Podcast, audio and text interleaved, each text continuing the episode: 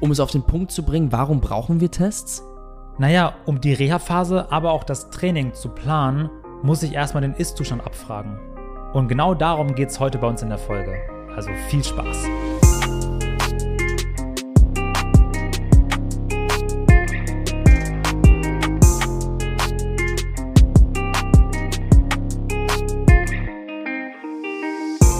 Herzlich willkommen zu einer neuen Folge von Training ohne Limit.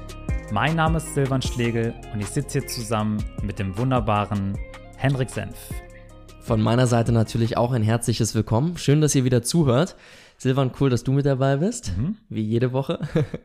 Und wir unterhalten uns heute zum letzten Mal über ein spezifisches Thema.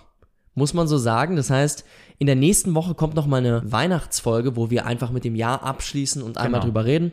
Also wer sich dafür interessiert, was wir uns so für Gedanken gemacht haben, der kann sich das natürlich auch anhören. Aber wenn es um Themenfolgen gehen soll, dann gibt's die nächste Themenfolge nach dieser erst im kommenden Jahr. So sieht's aus. Aber äh, wann genau, das besprechen wir ganz am Ende, damit ihr auch jetzt durchhört. Ist klar, oder? Worum soll es heute gehen? Heute geht es bei uns um Testverfahren, um Assessment aber ähm, ich bin gespannt, Silvan, was du für uns vorbereitet hast, denn du hast gestern zu mir gesagt, lass uns doch mal über dieses Thema reden. Und äh, da würde ich natürlich gerne wissen, wie bist du darauf gekommen, dass wir heute uns mal zusammensetzen und einfach mal Assessments in Bezug auf Physiotherapie anschauen. Mir kam gestern der Gedanke daran, wie ich das damals in der Ausbildung gelernt habe in der Physioschule, wie wir da Screening und Assessments besprochen haben und wie ich das inzwischen mache. Und es hat sich durchaus verändert. Jetzt, wo ich drei Jahre arbeite, äh, gibt es Dinge, die ich gar nicht mehr mache und Dinge, die ich viel mehr mache, als ich sie in der Ausbildung gelernt habe. Und um dir mal kurz ein Beispiel zu geben, wie das in der Ausbildung damals lief. Damals kam unser Orthopädie-Professor, äh, Dozent in den Raum rein und hat in einer halben Stunde 100 Schultertests gezeigt. Also wir saßen da alle, haben versucht, alles mitzuschreiben, was geht, wofür dieser Test gerade ist und kamen da kaum hinterher, weil das in so einem Tempo vorging. Und dann hattest du am Ende 100 Tests und da ist einfach die Frage, was macht man eigentlich damit? Was macht man mit so vielen Tests? Aber vor allen Dingen bedeutete das, dass die 100 Tests dann für jede einzelne Struktur wurde ein kleiner Test gemacht oder? Ja, ungefähr. Warum gab, so viele? Es gibt, genau, es gibt auch äh, für mehrere Muskeln gab es auch unterschiedliche Testverfahren. Ja. Ähm, aber so dieses System dahinter, warum du das jetzt testest, das wurde kaum mitgegeben, sondern erstmal nur, es gibt diese Tests und sie müssen gemacht werden, aber die Praktikabilität ist natürlich sehr schwierig, wenn ich jetzt 100 Tests machen muss, um überhaupt einen Gedanken darüber zu bekommen, was eigentlich gerade das Problem ist, ist natürlich viel zu viel Zeit. Mhm. Also in der Regel machen wir Tests, um spezifisch in einer kurzen Zeit herauszufinden, was das Problem ist. Verstehe. Und jetzt sind die ähm, Schüler in dem Falle, die jetzt gerade etwas lernen wollen, sind natürlich total überfordert mit der Menge an Tests und ja. wissen erstmal nur, okay, das gibt es alles. Aber die eigentliche Frage, die sich ja davor gestellt werden muss, ist, warum machen wir überhaupt Tests? Und dann können wir vielleicht gleich nochmal drauf eingehen, welche von den 100 du jetzt am Ende verwenden ja. würdest. Ja. ja. Warum machen wir Tests, Silvan?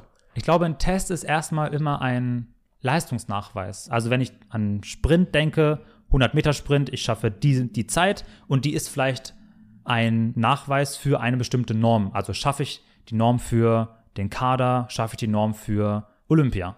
Also in dem Fall ein Benchmark-Test. Das ist ein Benchmark-Test, genau. Dann habe ich Pre- und Post-Test, das kennt man aus der Physiotherapie. Also bevor ich eine Behandlung mache, mache ich einen Test und ich mache danach einen Test, um messbar zu machen, ob die Behandlung was gebracht hat oder nicht.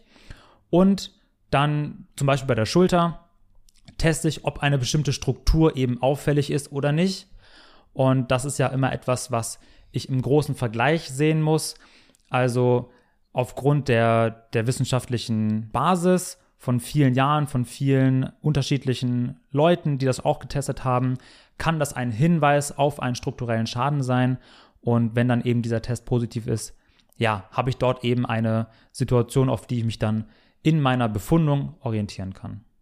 Also zusammengefasst über alle Ebenen, es ist sozusagen eine Momentaufnahme. Der Test ist eine Momentaufnahme, die ja. du entweder nutzt, um zu gucken, ob das vergangene Training sich gelohnt hat oder was du auch mhm. immer du gemacht hast, mhm. oder zu schauen, jetzt auch im Bezug auf eine Verletzung, wie muss das Training in der Zukunft gestaltet werden, um aufs nächst höhere Niveau zu kommen. Ja. Sei es Return to Sport Also Ja. von der Verletzung zurückzukommen oder um einfach auf ein noch höheres Leistungsniveau zu kommen. Genau, Ja? auch um bestimmte Meilensteine zu beschreiben. Ja, also wenn ich jetzt auch an Return to Sport denke, das sind ja auch Abschnitte, die ich absolvieren muss in also einer Reha-Phase. Also bin ich schon an diesem Punkt, wo ich jetzt mehr belasten kann oder bin ich da noch nicht und muss ich eben noch in einer bestimmten Phase drin bleiben oder kann ich schon weiter fortgehen? Und ganz entscheidend ist natürlich, dass wir dann heute das Thema eher auf Präventionsscreening legen. Also Richtig. viel eher jetzt über die physiotherapeutischen Tests reden und dann weniger über Laktatstufentests, VO2 Max-Test und all solche Leistungsparameter. Auch wenn wir nachher noch mal ein bisschen über One-Rep-Max-Testing reden wollen, ne? Über, über solche Sachen. Aber grundsätzlich geht's um die Physiotherapie. Ganz genau. Was mich da interessieren würde, wenn ich mal Bezug nehmen darf auf deine Anekdote von vorhin. Du hast gesagt, 100 Tests habt ihr vorhin weggemacht, was ja verdammt viel ist. Ja. Wie würdest du das jetzt runterkürzen? Also ich glaube, das große Problem ist immer, dass in der Physio-Welt, in der Spovi-Welt, aber auch so dieser heilige Gral des Tests gesucht wird. Also ich möchte diese Testbatterie machen, dann möchte ich genau wissen, was Sache ist. Ich möchte schwarz auf weiß dort stehen haben, bin ich zum Beispiel verletzungsanfällig oder bin ich es nicht? Oder habe ich einen strukturellen Schaden am Meniskus oder nicht?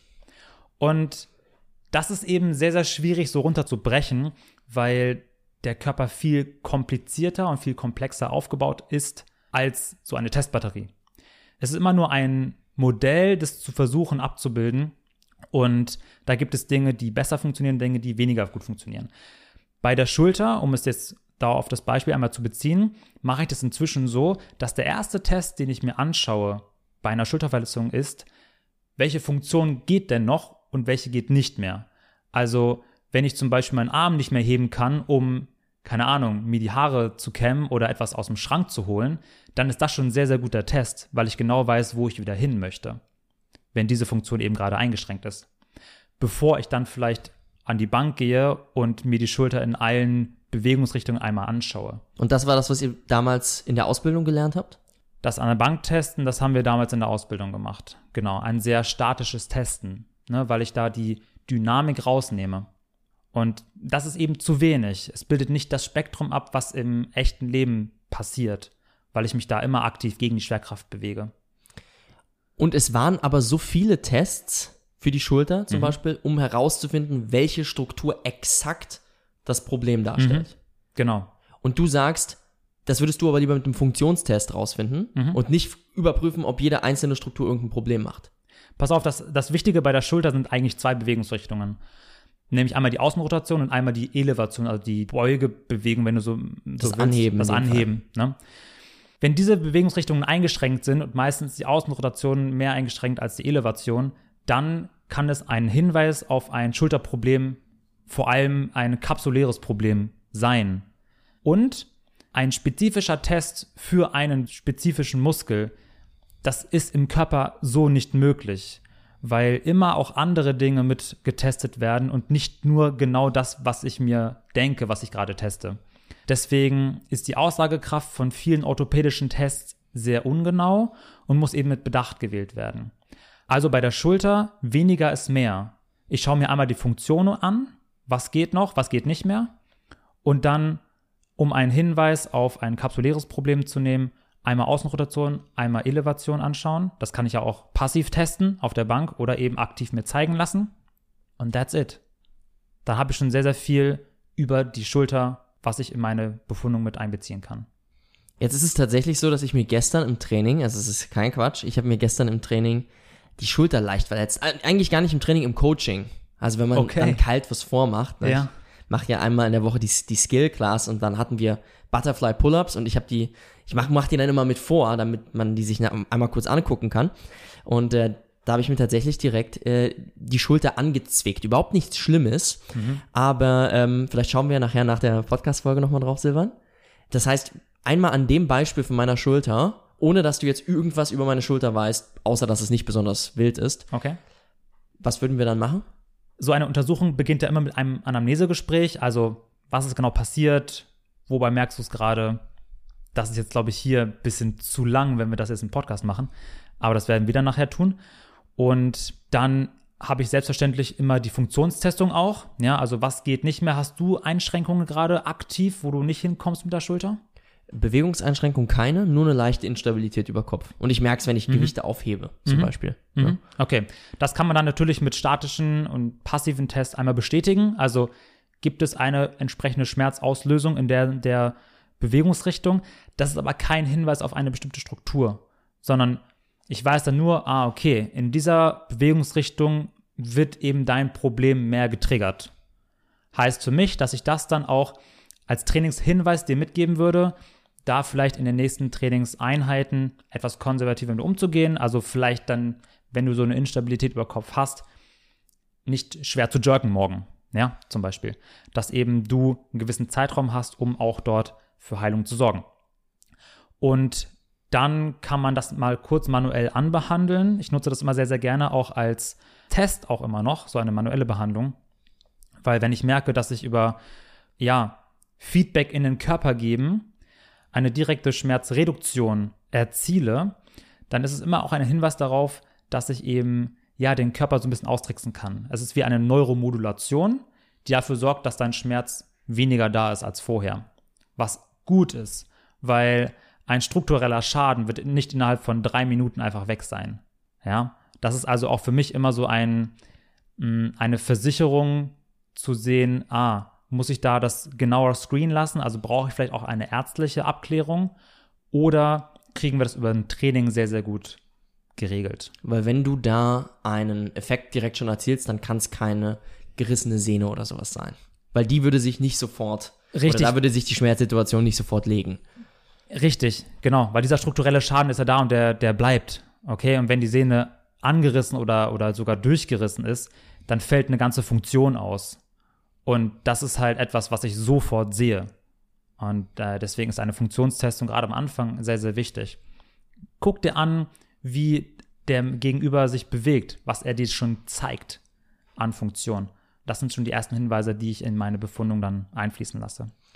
Also weg von rein Strukturtests hin zu Funktionstests. Und die Strukturtests nutzen wir nur als Bestätigung für das, was wir bei den Funktionstests schon erarbeitet haben. Mhm.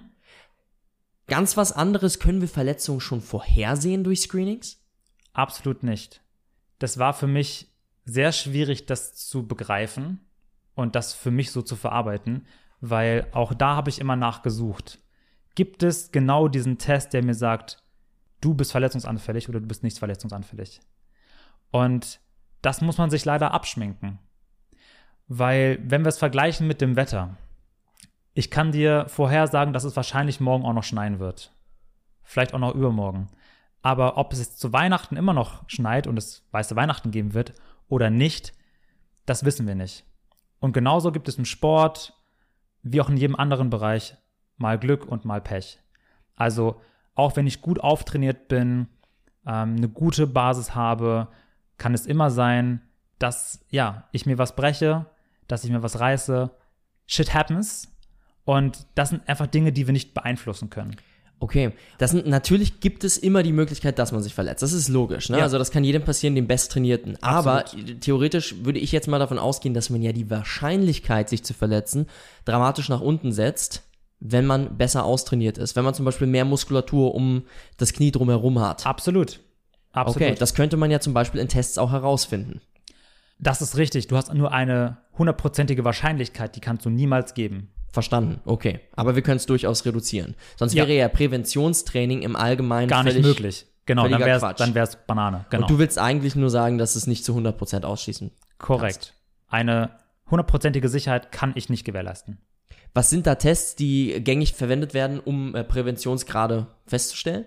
Ich glaube, der wohl bekannteste ist der Functional Movement Screen, der FMS-Test. Ja, den kenne ich auch noch tatsächlich, ja. Mhm. Das ist eigentlich ganz cool. Der testet nämlich in ungefähr 10 Minuten, ob ich eben verletzungsanfällig bin oder nicht.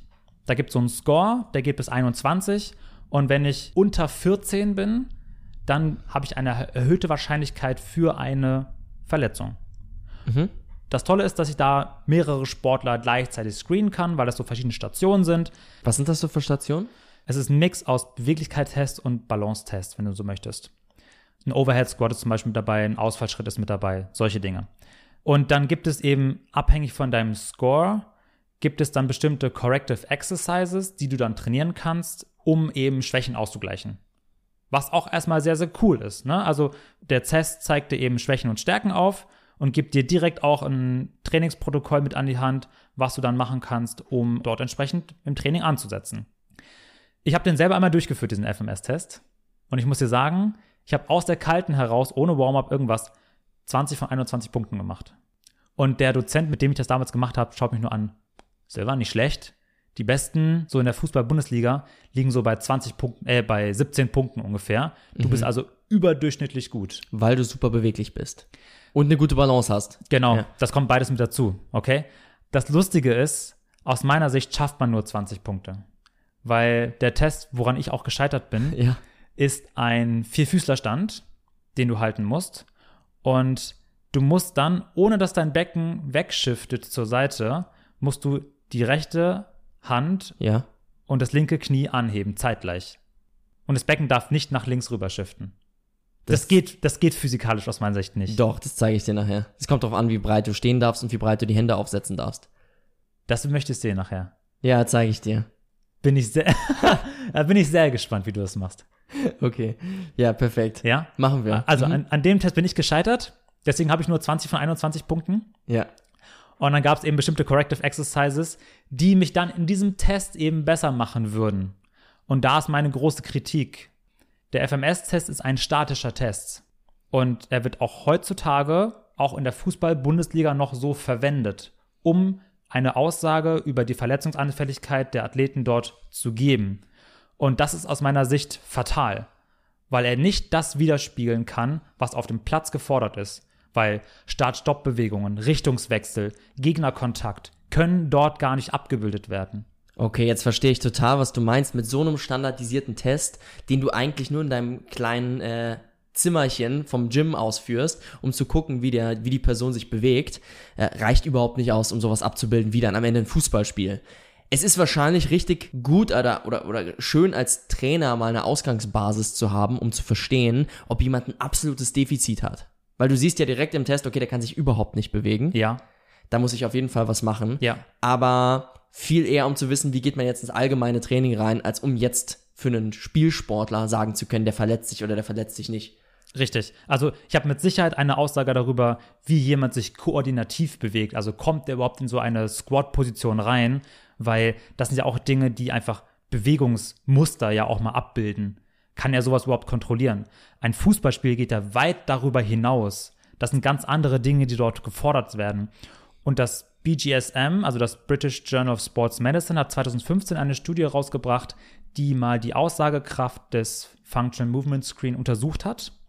Und dabei kam raus, dass die Aussagekraft 51% beträgt. Also. Kann ich auch eine Münze werfen. Verstehe. Es ist einfach zu ungenau, um einen konkreten Hinweis auf eine erhöhte Verletzungswahrscheinlichkeit zu geben.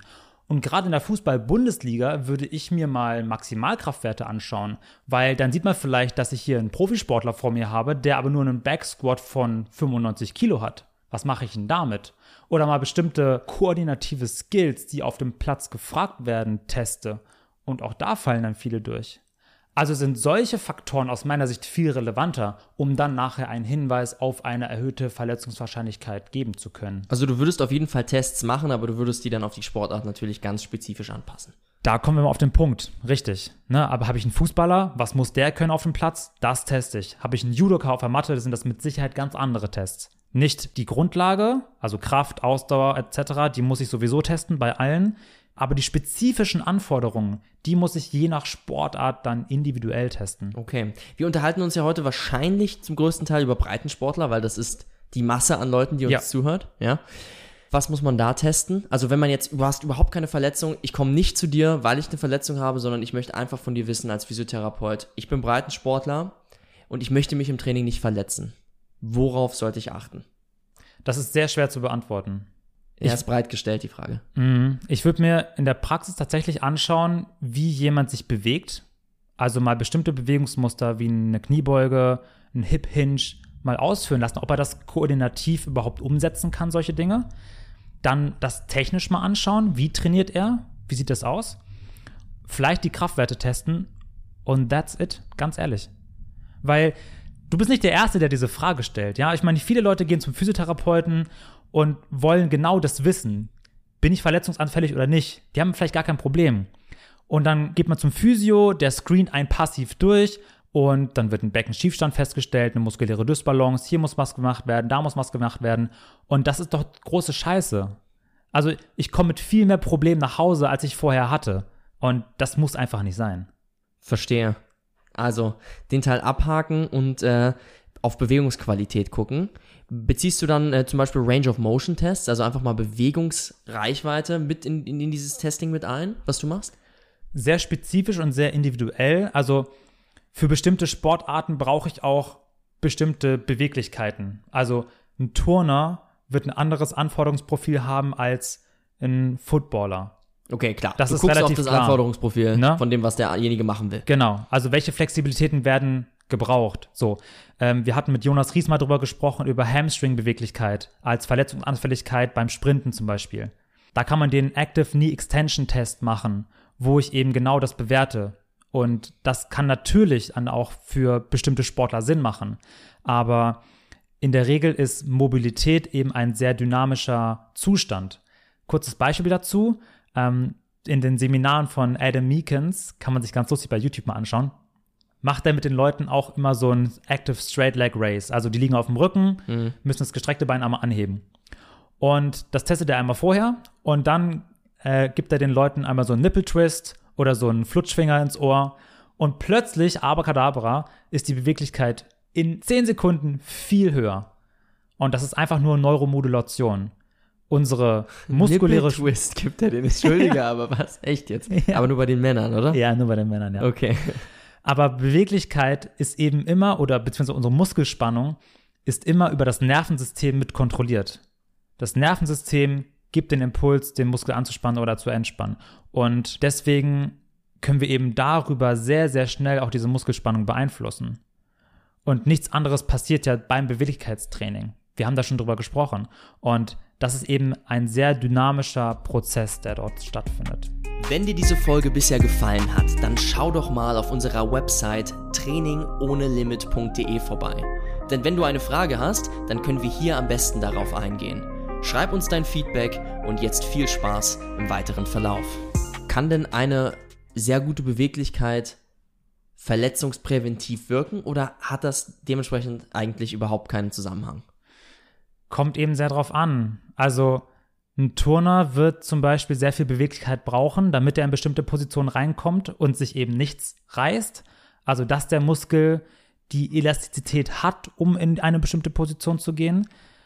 Bei einem Footballer, der hypermobil ist, wäre das halt scheiße, weil der wird sich dann wahrscheinlich eher verletzen, wenn das Sprunggelenk auf einmal stabil werden muss, aber der Muskel das gar nicht halten kann. Also das ist sehr, sehr spezifisch. Und bei einem breiten Sportler reicht die Bewegungsqualität einfach aus, weil du, du siehst ja bei, einem, bei einer Kniebeuge sofort, äh, was das Problem ist. ist. Sind die Fußgelenke Ja. beweglich genug, um die auszuführen oder nicht? Es ist die Hüfte, die ein bisschen hinterherhängt. Und dementsprechend, wenn du dir die Bewegungsqualität anguckst, ähm, weißt du eigentlich schon, wie die Mobilität aussieht bei der Person und du brauchst nicht extra noch ein Screening dafür. Habe ich dich damit richtig verstanden? Naja, auch bei der Kniebeuge setze ich ja bestimmte Kraft und Beweglichkeiten voraus. Und wenn das eben gut umgesetzt werden kann, weiß ich eben schon, wie du richtig sagst, sehr, sehr viel über die Beweglichkeiten insgesamt im Körper. Ja. Wo du aber ganz sicher testen wirst, das ist wahrscheinlich beim Return to Sport, oder? Du hast jetzt jemanden, der verletzt ist. Ja. Wir haben vorhin über meine Schulter gesprochen und jetzt begleitest du den ja über mehrere Wochen auf dem Weg zum wieder gesund werden. Ja. Oder am Ende wieder auf dem Spielfeld stehen oder im Gym. Was für Tests kann man da unterwegs machen und vor allen Dingen, in welchen Intervallen würdest du gucken? Also wie häufig schaust du, okay, hat sich was verbessert oder wo stehen wir gerade?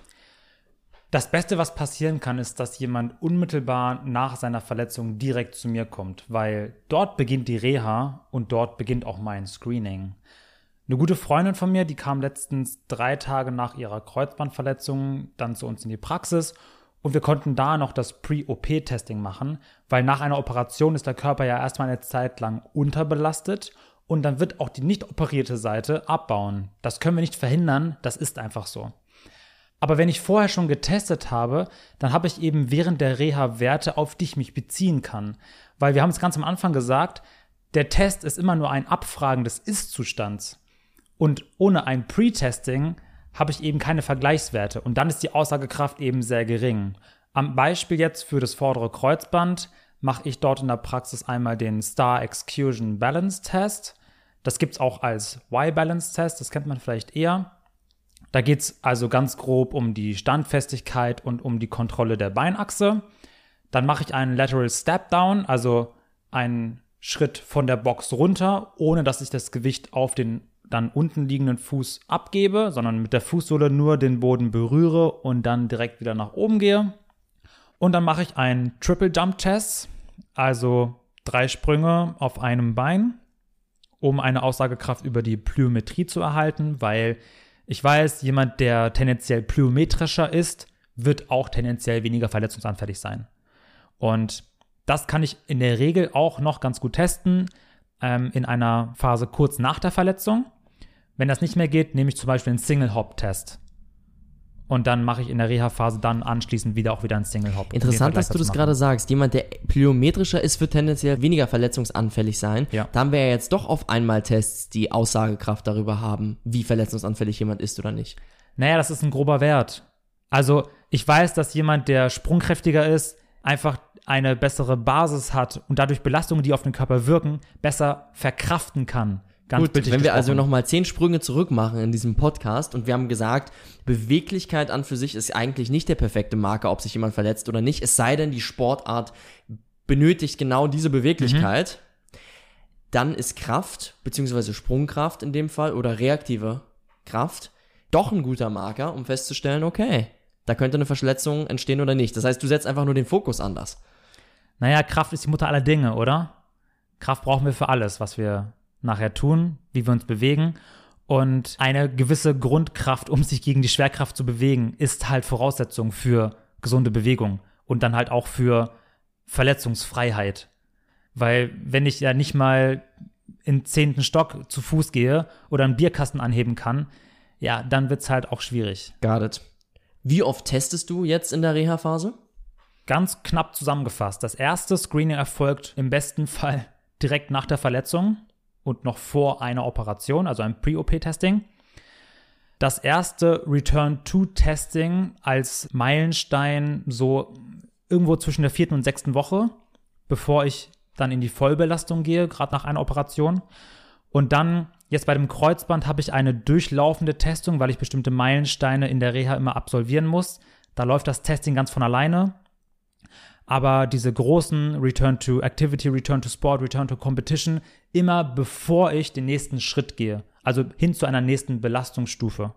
Davor erfolgt das Screening, aber da kann ich dir jetzt keine genauen Zeitfenster für geben, weil das eben extrem davon abhängig ist, wo ich mich gerade in der Reha befinde und wen ich gerade auch betreue. Und du nutzt das für die Trainingssteuerung für die kommenden Einheiten. Exakt. Um zu bestimmen, was muss gemacht werden. So sieht's aus. Im Grunde genommen eigentlich wie bei, wie bei Benchmark-Tests wie man sie dann auch im Leistungssport verwendet oder wie wir die auch im Breitensport verwenden, einfach nur, wenn jemand die, die Ambition hat, besser zu werden. Ne? Wie ist denn das bei dir, wenn du selber getestet wirst von deinem Coach? Ich muss ehrlich sagen, ich wurde seit Ewigkeiten nicht mehr getestet. Aber das ist, ich habe mit einigen Coaches zusammengearbeitet. Aber in meinem Leben insgesamt habe ich mehr Tests selber gemacht, als ich andere Leute habe machen lassen, auch mhm. als Coach. Und zwar, weil ich damals bei OPEX gestartet habe. OPEC sagt dir was, sagt wahrscheinlich nicht jedem was, der dazu Genau, erklär mal kurz. Eins der bekanntesten Ausbildungsverfahren oder äh, Gruppen in, in der Welt für, ich sag mal, Functional Fitness. Also alles, was CrossFit angeht und auch Breitensport abdeckt. Äh, die haben ein riesen Ausbildungsprogramm, die haben aber auch Coaches, die man, äh, ja, für sich nutzen kann, die man bezahlen kann, damit sie einen eben betreuen und dann zum Beispiel im Leistungssport voranbringen. Und äh, die haben so eine, ich sag mal, generelle Richtlinien, dass nach jedem zweiten Block, Trainingsblock und ein Trainingsblock, haben wir schon mal besprochen, zwischen vier und acht Wochen, mhm. roundabout, ist unterschiedlich, wer wie lange Blocks fährt, aber zwischen vier und acht Wochen vielleicht. Nach zwei von solchen Blöcken findet da in der Regel ein, äh, eine Leistungsüberprüfung statt. Okay. Ich meine, jeder Coach ist, macht sein Ding individuell, aber das ist von oben so ein bisschen vorgegeben. Ne? Das ist meistens so ein Akkumulationsblock und dann so ein bisschen mehr in Richtung Intensivierungsblock. und danach wird dann getestet. Also sehr, sehr viele Tests. Ich muss aber heute jetzt aus meiner Sicht sagen, dass ich selber nicht so oft testen würde. Und der Grund ist ganz einfach, dass Tests erstens auch Zeit rauben im Training. Das Ja, muss man auch mal Fall. sagen. Ne? Tests ist dann kein Training. Und dass sich viele Sportler durch Tests auch unter Druck setzen lassen, psychologisch. Ich meine, das ist natürlich auch ein Problem vielleicht vom Sportler selbst. Aber ich erinnere mich selber je, daran, je öfter du einen Test durchführst, desto psychologisch aufreibender wird er. Ne? Wenn, der, wenn du zum dritten Mal oder zum fünften Mal äh, den 10 Minuten Assault Bike Test machst, dann äh, hast du einfach absolut keine Lust mehr drauf und schläfst schon drei Tage vorher schlecht, nur weil du siehst, okay, der steht auf dem Programm. Also, ähm, wie oft würde ich selber testen? Wahrscheinlich würde ich sagen, der Wettkampf ist der Test und ich mache vorher sowas wie äh, so eine Art Mock-Meet, wo ich den Leuten schon mal Tests an die Hand gebe, aber Benchmarks eher ein wenig verstecke. Also nicht zu oft um die Ohren haue und selber mir meine Erkenntnisse raushole, okay, wo steht die Person jetzt gerade? Ohne es genau klar zu formulieren, als Test-Week oder so. Korrekt. Das macht man auch mal ab und zu, aber das würde ich wahrscheinlich einmal im halben Jahr machen. Roundabout. Okay.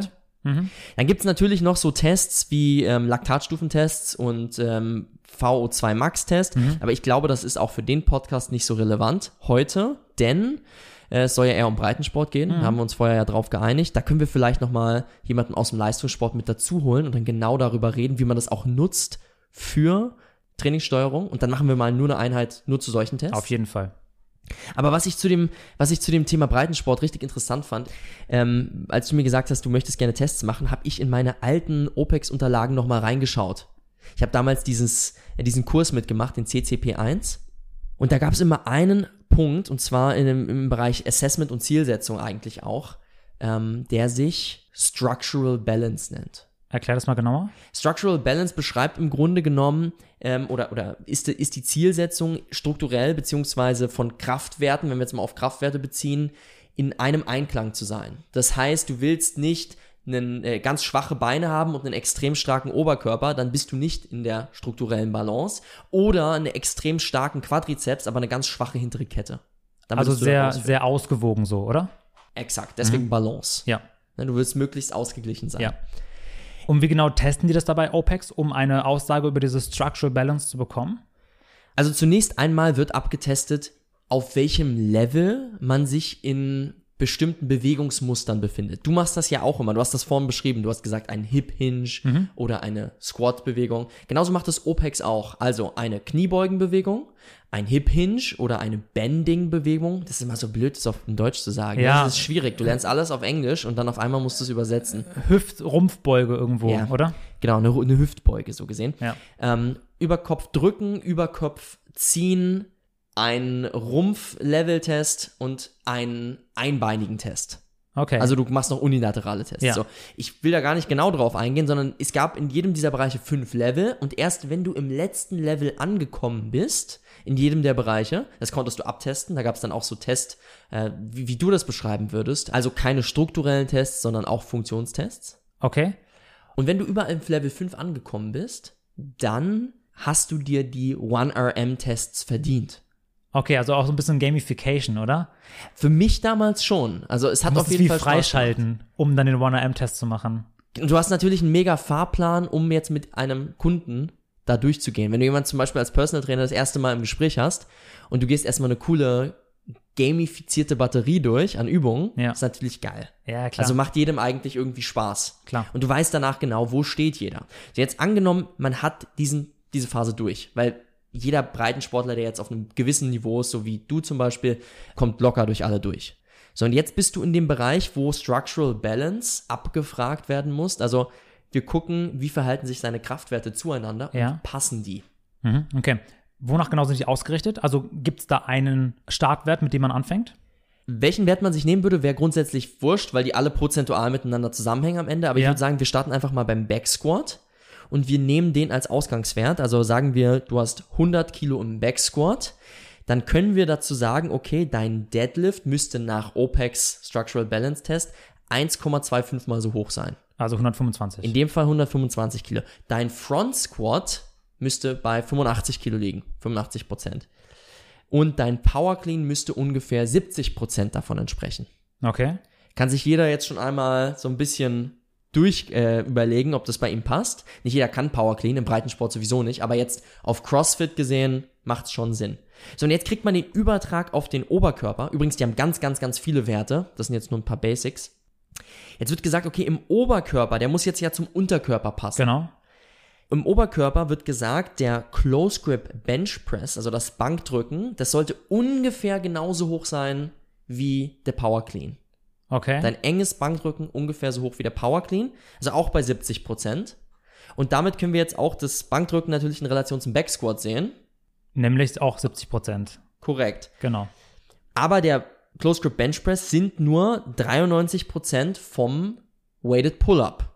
Das ist jetzt ein bisschen komplizierter. Das heißt, roundabout dein Weighted Pull-Up müsste bei 75 Kilo liegen. Wenn Ja. wir jetzt von diesen 100 Kilo ausgehen im, im Back Squat. Ja. Ich will es ja. jetzt nicht zu kompliziert machen. ja, sonst einfach nochmal zurückspulen, nochmal anhören, damit man sich die Zahlen alle einmal so vorstellen kann. Und dieser Weighted Pull-Up, den kann man jetzt wieder ins Verhältnis zum Strict Press setzen. Und zwar sollte der Strict Press 65% vom Weighted Pull-Up sein. Übrigens Weighted Pull-Up, Zusatzgewicht plus Körpergewicht gerechnet. Ja. Also diese 75 Kilo, die ich gerade genannt habe, in diesem Falle, die wären jetzt anzuwenden auf eine Frau zum Beispiel, die 65 Kilo wiegt und jetzt 10 Kilo Zusatzgewicht ziehen würde. Das wären 75 Kilo. Okay. Und die müsste jetzt dementsprechend dann circa 50, sagen wir 49, um exakt zu sein, äh, Kilo strikt drücken. Okay, damit hast du jetzt gerade die Verhältnismäßigkeit von diesen Kraftwerten zueinander beschrieben, also wie der Oberkörper zum Unterkörper prozentual ausgerichtet sein sollte. Können wir das einmal tabellarisch nochmal auflisten? Also wenn ich mir das vorstelle, ich wiege 80 Kilo, habe einen Backsquat von 150 Kilo, was wären dann meine Kraftwerte nach OPEX? Okay, wenn du jetzt gerade zuhörst und du überlegst dir, äh, und willst es in deinen Kopf reinkriegen, weil du es vielleicht mal nachtesten möchtest, dann äh, würde das bedeuten, bei 150 Kilo als Mann müsstest du einen Front Squat haben von 127,5 Kilo, das wären 85 Prozent. Du müsstest einen Deadlift haben von 187,5 Kilo. Ein Pull-Up bei 80 Kilo Körpergewicht sagst du, dann wären es 113. Also ich habe jetzt genau dieses Beispiel vorher schon mal ausgerechnet gehabt. Das ist nicht, dass ich so schnell rechnen kann. Ich kann schon schnell rechnen, aber so schnell nicht. ähm, das heißt 33 Kilo Zusatzgewicht Mhm. und ein Strict Press von 73 Kilo. Der Bench Press ist genauso hoch wie der Power Clean, also 105 Kilo. Okay, das ist dann die OPEX Structural Balance. Das wäre jetzt, genau, das sind nur ein paar Werte von sehr vielen. Ja. Wenn man genau die Werte treffen würde, wäre man strukturell komplett ausbalanciert. Wofür nutzt man diesen Test jetzt? Um festzustellen, ob an einer Stelle signifikante Schwächen auftreten oder du irgendwo überproportional stark bist. Wenn also zum Beispiel der Deadlift jetzt statt 187,5 nur 130 ist, Also hätte, ich, schwächer als der Back Squat. hätte ich da auf jeden Fall ein Defizit. Hättest du auf jeden Fall ein Defizit und jetzt könnte man sagen, okay, da musst du auf jeden Fall jetzt ein bisschen auftrainieren. Aber gilt das für jeden? Absolut nicht. Und an der Stelle muss man ganz klar sagen, ich habe diese Tests geliebt, weil ich ein absolut metrischer Typ bin. Ich liebe es, wenn ich im Grunde genommen meine Zahlen einem Computer geben würde und der mir sofort ausschmeißt, das, das, das, das, das und hier musst du trainieren. Fertig. Aber so funktioniert es in der Realität natürlich nicht. Exakt. Warum?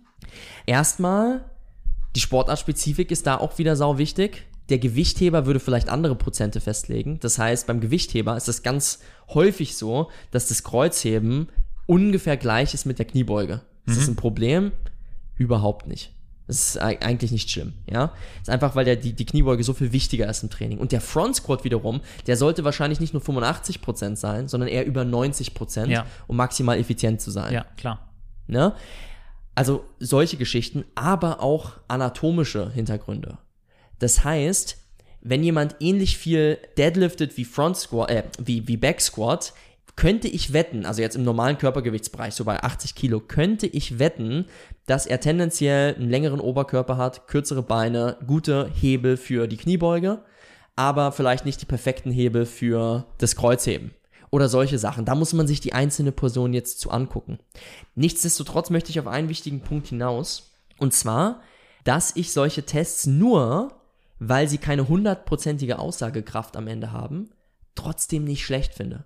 Ich finde es cool, da drauf zu gucken, dann die Ausreißer zu sehen und mir jetzt zu überlegen, hey, woran könnte das liegen und passt es so? Also ich möchte diese Tests nicht in die Tonne treten, sondern ich möchte einfach nur sagen, jetzt beginnt doch eigentlich das Relativieren an der Stelle. Ja, da beginnt das Coachen auch, oder? Also wen habe ich vor mir und wo möchte der hin?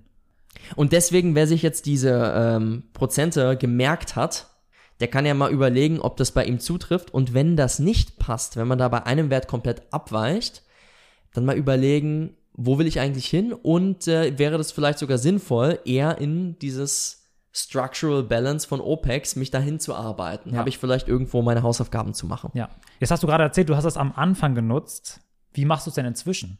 Der große Unterschied ist eben der, dass ich diese Tests nicht mehr für 100% bare Münze nehme. Also diese Tests würde ich trotzdem machen. Ich würde gerne wissen, wie sind die Verhältnisse bei jedem? Wie steht das zueinander? Und mir dann hinten drauf die Überlegung stellen, ist es sinnvoll, das auszutrainieren oder ist es vielleicht überhaupt nicht relevant? Okay. Die Tests mache ich nach wie vor und dazu mache ich natürlich ganz, ganz viele andere Batterietests. Zum Beispiel 5 Kilometer Zeit im Laufen und was wir alles sonst besprochen haben in Bezug auf Ausdauertests oder Crossfit-spezifische Sachen. Ja. Also hat sich bei dir dieses Relativieren viel mehr ausgebildet jetzt inzwischen. Der Umgang mit den Ergebnissen, der hat sich verändert, der Ja. Test ist im Grunde genommen gleich geblieben. Das ist ja nachher auch so das Wichtige. Also ich erlebe das so häufig im Leistungssport auch. Da werden Tests gemacht ohne Ende und dann wird sich auf die gar nicht bezogen. Also ich arbeite mit diesen Testergebnissen dann gar nicht. Total. Genau deswegen sollten wir auf jeden Fall einen Podcast zu den Leistungsdiagnostiken machen. Ja. Mit jemandem, der die auch nutzt. Ja, Ich glaube, da haben wir sogar schon jemanden im Kopf. da dürft ihr euch auf jeden Fall auf nächstes Jahr freuen, wenn der dann bei uns zu Gast ist, ja. Ja, hoffentlich kriegen wir den für den Podcast gewonnen, aber ich sehe gute Chancen. Silvan, kannst du unseren Podcast von heute und deine Kernaussage für uns nochmal zusammenfassen? Testing und Screening lässt sich in zwei große Gruppen unterteilen. Einmal Performance Screening und einmal Präventionsscreening. Wir haben uns heute auf die Präventionsseite fokussiert und dort sind Tests vor allem immer ein Abfragen vom Ist-Zustand. Wo befinde ich mich gerade? Das ist vor allem wichtig in der Reha-Phase, um zu beurteilen, in welcher Belastungszone ich mich gerade befinde und wann ich entsprechend weiter steigern kann. Also wie passe ich das Belastungsmanagement an? Und passive Tests, orthopädische Tests, die verwende ich eher als Bestätigung auf eine Funktionsuntersuchung, um meine Hypothese in der Befundung dann zu unterstützen und da entsprechend dann auch hin zu behandeln und eine Trainingsempfehlung dann auch mit auf den Weg zu geben.